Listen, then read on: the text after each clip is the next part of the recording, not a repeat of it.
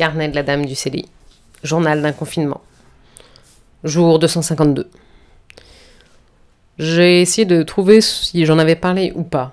Donc peut-être que je me répète. Oui, c'est le problème du confinement. C'est plus ce qu'on dit, ou alors on sait trop ce qu'on dit, et on dit toujours la même chose. Je ne sais pas. En tout cas, je pense beaucoup aux prisonniers en ce moment. Et à la fameuse difficulté qu'ils ont de se réinsérer. Hmm. Je pensais que le déconfinement serait une fête. Maintenant, j'en doute fortement. Sans compter que même si on est le 5 mai aujourd'hui, j'ai l'impression que le 11 n'arrivera jamais et que quand il arrivera, bah, ça va pas changer grand chose en fait. Ah oui, puis en plus on est en zone rouge, donc euh, on sait pas ce que ça veut dire. On se comporte comme si tout allait rouvrir, comme si tout était normal. Alors on sera toujours un désert médical le 11, hein. ils vont pas découvrir des lits en réanimation euh, chalon en Champagne, hein. Euh, non. Ça serait très étonnant. Donc on sera toujours un désert médical. Je ne sais pas ce qu'on attend pour ne décréter que les zones ne vont plus changer maintenant eu les... A rattrapé les erreurs de comptage. Euh, non, mais c'est simple, c'est ce qu'on disait euh, avec une copine. Euh, en fait, c'est la zone, vous la voyez, la zone là rouge? Ben, c'est la zone où c'est un petit peu les pauvres et c'est les académies qui sont pas chères du tout pour les profs. les, coins où personne veut aller en fait. Donc c'est bien, ça vous donne une idée. Euh, donc j'ai beaucoup pensé aux prisonniers. J'ai passé trop de temps enfermé et euh, je dois avouer que maintenant je commence à avoir peur. Peur de plus savoir comment on fait pour vivre dehors.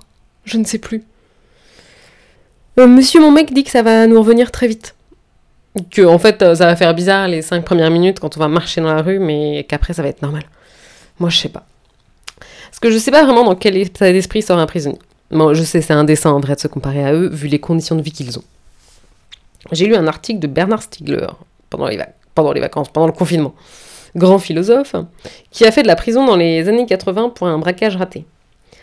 Euh, il explique qu'à l'époque, il avait une détention idéale, à savoir pas de télé et une cellule pour lui tout seul. Formidable. C'est là, du coup, qu'il a fait ses études. Je me suis toujours demandé ce que je ferais en prison, en vrai. Euh, je pense que tout le monde posait la question. C'est un peu l'autre pendant de. Bon, elle est peut-être moins courante, mais de qu'est-ce que je ferais si j'étais riche? Qu'est-ce que je ferais si j'étais emprisonnée de mes journées, en fait? Bon, à part essayer de pas euh, tomber dans la drogue, ou l'alcool, ou... ou me faire agresser par mes co-détenus, surtout. Bref, plus jeune, je pensais que je deviendrais une sorte de vieux sage, si un jour je devais faire de la prison. Aujourd'hui, je sais que je serais probablement juste devenue une plus grande criminelle si j'avais dû faire de la prison. Et eh oui, c'est un peu ce à quoi servent nos prisons actuellement. Hein, à juste les rendre encore plus criminels au lieu de les réinsérer. Non, je pense pas qu'on soit un modèle de réinsertion, en effet. Et puis on n'offre sûrement pas des conditions de détention de rêve, contrairement à ce que beaucoup de gens pensent.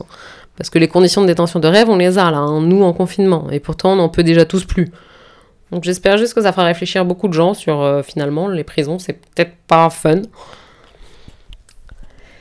Bref, j'ai lu l'article de Stigler pensant apprendre des choses. Mais euh, je dois bien avouer que le confinement ne m'ayant pas transformé en grand sage, donc euh, c'est pour ça que je sais que je, ne me ferai pas transformer en grand sage non plus en prison, hein, j'ai pas compris un traître mot de ce qu'il racontait dans son article. Ah, il faut dire que Stigler, c'est quand même le genre de mec qui invente ses propres mots. C'est lui qui a inventé le mot hypomenta. Momenta, j'arrive même pas à le dire. Donc euh, ça veut dire mémoire externe. Voilà, en gros. Donc tout ça pour dire que le déconfinement m'inquiète terriblement.